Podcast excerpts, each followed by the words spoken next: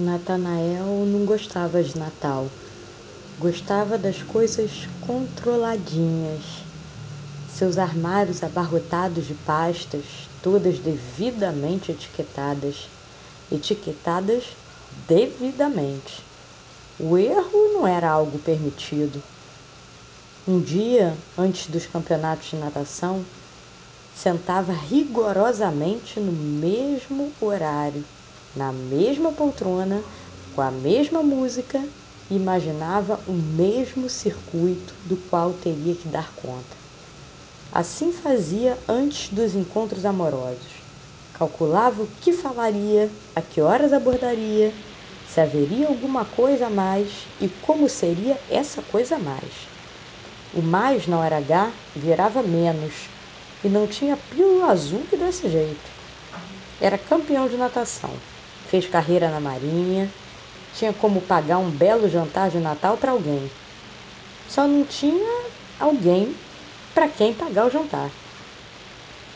Como era difícil não ter certeza das coisas, preferia comprar o tender, as passas para o arroz e o espumante e dar banho nos dois cachorros que lhe fariam companhia na certa. E foi em plena noite de Natal que Natanael se enganou seus cachorros resolveram sair pelo portão sem deixar recado.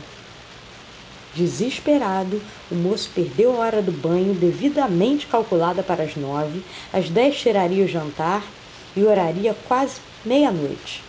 Suado, calçando chinelos e um short de corrida, com os cabelos mal desenhados na cara, saiu correndo pelas ruas perguntando sobre os cachorros e de olho no relógio. Já batiam dez e quinze quando Natanael desistiu de procurar. Percebeu que estava só e era muito difícil parar e não saber o que fazer no próximo segundo. Às onze e quinze, sem marcar em sua agenda, Natanael ouviu a campainha. Era Rosa, moça que havia se mudado naquele dia para sua rua. De repente surgiu a vaga e ela foi sem marcar e, sem marcar, topou com os dois cachorros no seu quintal. Brincou com eles e viu na coleira o endereço de Natanael, há dez minutos atrás. Rosa não era da cidade. Não conseguiu comprar passagem a tempo de passar o Natal com a família. Estava na mesma situação de Natanael, só. Mas estava feliz pelo apartamento Distraída, percebeu que não havia feito supermercado, com a mudança que arrumaria ainda aos poucos. Natanael respirou fundo, aliviado, no mesmo minuto em que a barriga de Rosa roncou. Não se sabia mais da hora. O relógio batia, mas o moço não conseguia olhar para outra cena. Os cachorros envolvendo os dois com uma corda solta no jardim.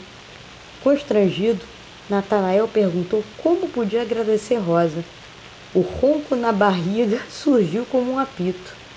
Ela sentiu o perfume do jantar e sugeriu: um tender. Ele, nervoso, não entendeu. Um tender? Sim, parece que há um tender por aqui. Natanael riu e, ao fazer um movimento brusco com o portão, não percebeu que a corrente do relógio se soltou. Não se sabia da hora mas foi naquela hora não sabida que Natanael conheceu seu melhor Natal. Numa hora qualquer, já tinha companhia para pagar um jantar. Esse foi numa hora qualquer. Como acontece tudo na vida que a gente quer, numa hora que não se sabe.